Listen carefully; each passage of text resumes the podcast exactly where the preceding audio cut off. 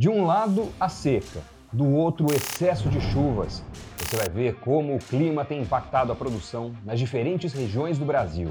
Como resultado, o Conab estima a safra de grãos 7 milhões de toneladas menor. E o que você, produtor, pode fazer para amenizar esses impactos? Nós vamos mostrar dicas para o planejamento e otimização da sua propriedade. Tudo isso e muito mais agora no Impulso News. Olá, seja muito bem-vindo ao podcast do Impulso News. No programa de hoje a gente vai repercutir os impactos que o clima mais uma vez tem trazido à produção do agro brasileiro. Então já aproveita para deixar seu like no vídeo, se inscrever no nosso canal e ativar as notificações para não perder nenhum conteúdo, hein?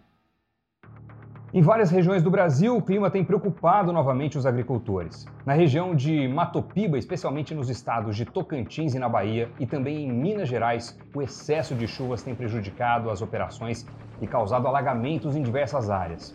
Já nos estados do Mato Grosso do Sul e no sul do Brasil, a seca castiga os produtores há semanas e as perdas já começam a ser calculadas.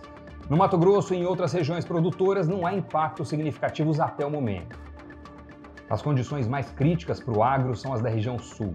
No Rio Grande do Sul, a Federação das Cooperativas Agropecuárias do Estado, a FECOAGRO Rio Grande do Sul, já calcula perdas na ordem de 19,8 bilhões de reais. No Paraná, os prejuízos alcançam 24 bilhões, segundo a Secretaria de Agricultura do Estado. E falando no estado do Paraná, o Augusto Oliveira, que é agente de geração de demanda na Bayer, em São Mateus do Sul, mandou um vídeo para gente em dezembro, onde ele já comentava a respeito da preocupação dos agricultores em relação ao período de estiagem e o porquê de eles estarem optando pela cultura da soja. Vamos dar uma olhada. Pessoal, a soja vem se tornando aí no, no decorrer dos últimos anos uma cultura de segurança para o produtor rural. Por quê?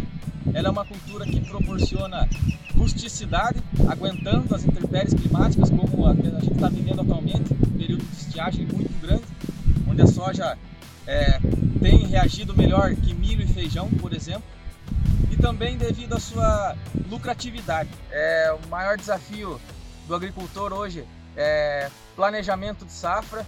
A gente sabe que vem muitas informações de todos os lados e o produtor está atento a tudo. Então essa falta de produto que pode ocorrer no, na próxima safra, que muitos vêm falando, acho que esse vai ser o nosso maior desafio durante essa safra.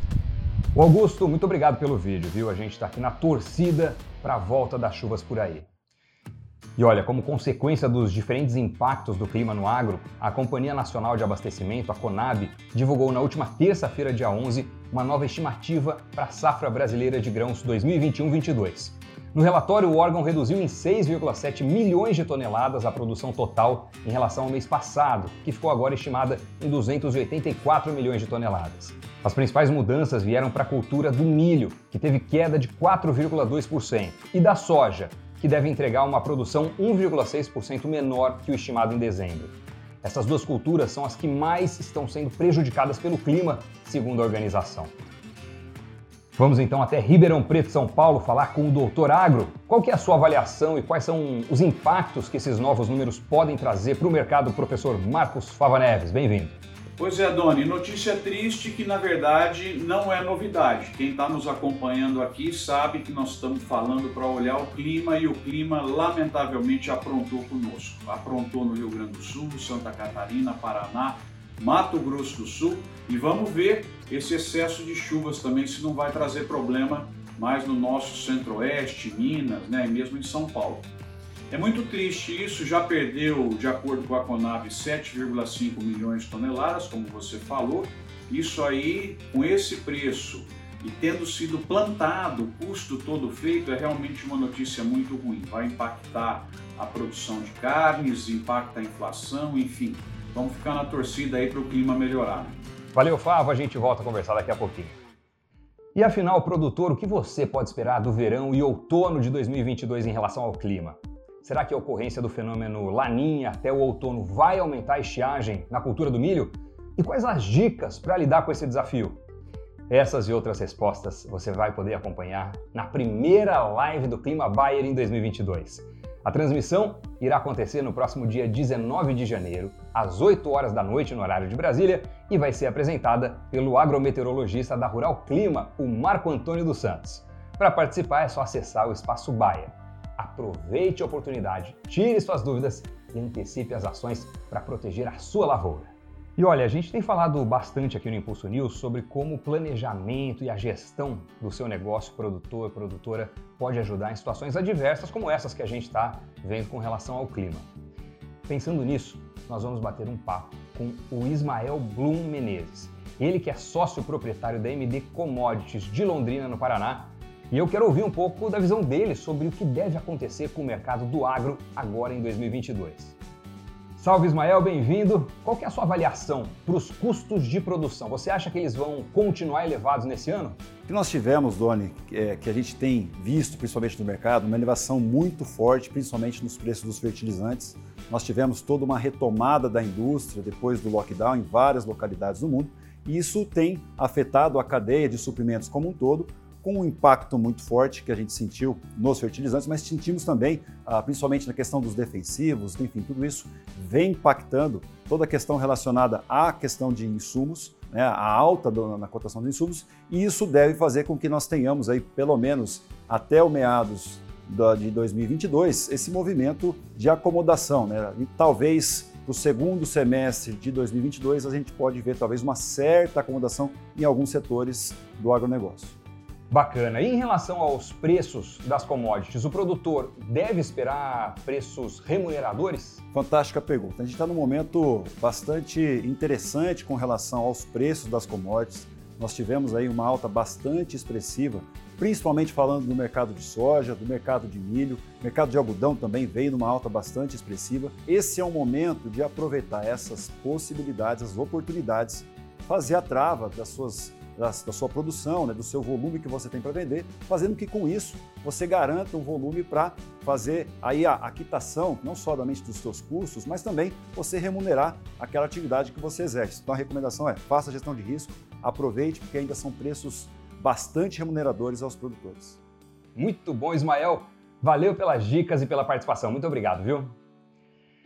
E atenção, produtor de soja. Você quer viajar para o Vale do Silício? ou quem sabe para a Alemanha, ou ainda ganhar uma caminhonete 4x4 cabine dupla diesel? Pois é, as inscrições para o concurso de produtividade da plataforma Intacta 2 Extend, o Liga i2X, foram prorrogadas até o próximo dia 18 de fevereiro. Agora você tem mais uma chance de se inscrever no concurso que vai premiar as melhores produtividades em soja com cultivares Intacta 2 Extend e Extend Refúgio.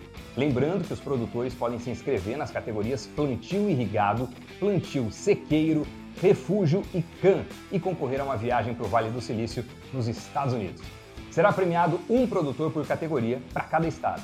Já os agricultores que disputarem a categoria Delta, que é a diferença de produtividade entre cultivares da Intacta 2 Extend e a biotecnologia atual do mercado, estarão concorrendo a uma viagem para a Alemanha, sendo também um vencedor por estado.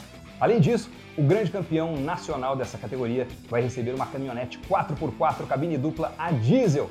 Então não perde tempo, hein? Procura logo o seu RTV local e faça já sua inscrição. A lista com o contato dos RTVs de cada região está disponível no site da plataforma Intacta 2 Extend. Só até o dia 18 de fevereiro. Aproveita essa oportunidade. E vamos agora ao top 3 com outras notícias de destaque no agro.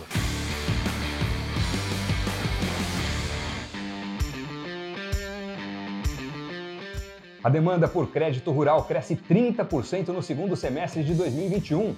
No total, os produtores brasileiros contrataram quase 160 bilhões de reais. As exportações brasileiras de frutas batem recorde em 2021, com 1 milhão e 200 mil quilogramas comercializados, uma alta de 18%. As receitas somaram 1 bilhão e 100 milhões de dólares, um crescimento de 19%. As vendas externas de carne bovina caíram 7% no ano passado, resultado do embargo chinês. No total, o volume exportado somou 1,8 milhão de toneladas. As receitas foram 9% maiores, com 9,2 bilhões de dólares arrecadados. Nas cotações, o indicador soja Paraná terminou em 175 reais a saca, uma queda de 1,8% no comparativo semanal. Já o milho apresentou uma alta de 2,7% a 95 reais a saca. O algodão em pluma obteve valorização de 5,5%, finalizando a semana cotado a R$ 6,80 por libra peso. Por último, o café arábica valorizou 3,4% desde a última semana, com preço de R$ 1.503 a saca. E o doutorado? Tá de olho no que para a semana que vem, hein? É isso aí, Doni. Então, de olho na semana que vem na questão do clima, vamos ficar de olho na questão da economia, do câmbio, vamos ficar de olho na colheita que está sendo feita já, ficar de olho também no plantio da nova safra e ver qual que é a surpresa que sempre aparece aí também. Mas é isso. Bom final de semana, semana que vem tamo junto. Valeu. Valeu, Fava. Grande abraço, até semana que vem, hein? O podcast do Impulso News está acabando. Não deixe de visitar o nosso portal Agrobayer, o canal Agrobayer no YouTube e também os nossos outros programas aqui no Impulso Cast. Muito obrigado pela companhia e até semana que vem. Tchau! As colocações e recomendações advindas dos entrevistados são parte de sua vivência e experiência e, portanto, de sua responsabilidade. Não necessariamente expressam a posição da Bayer sobre o tema aqui abordado.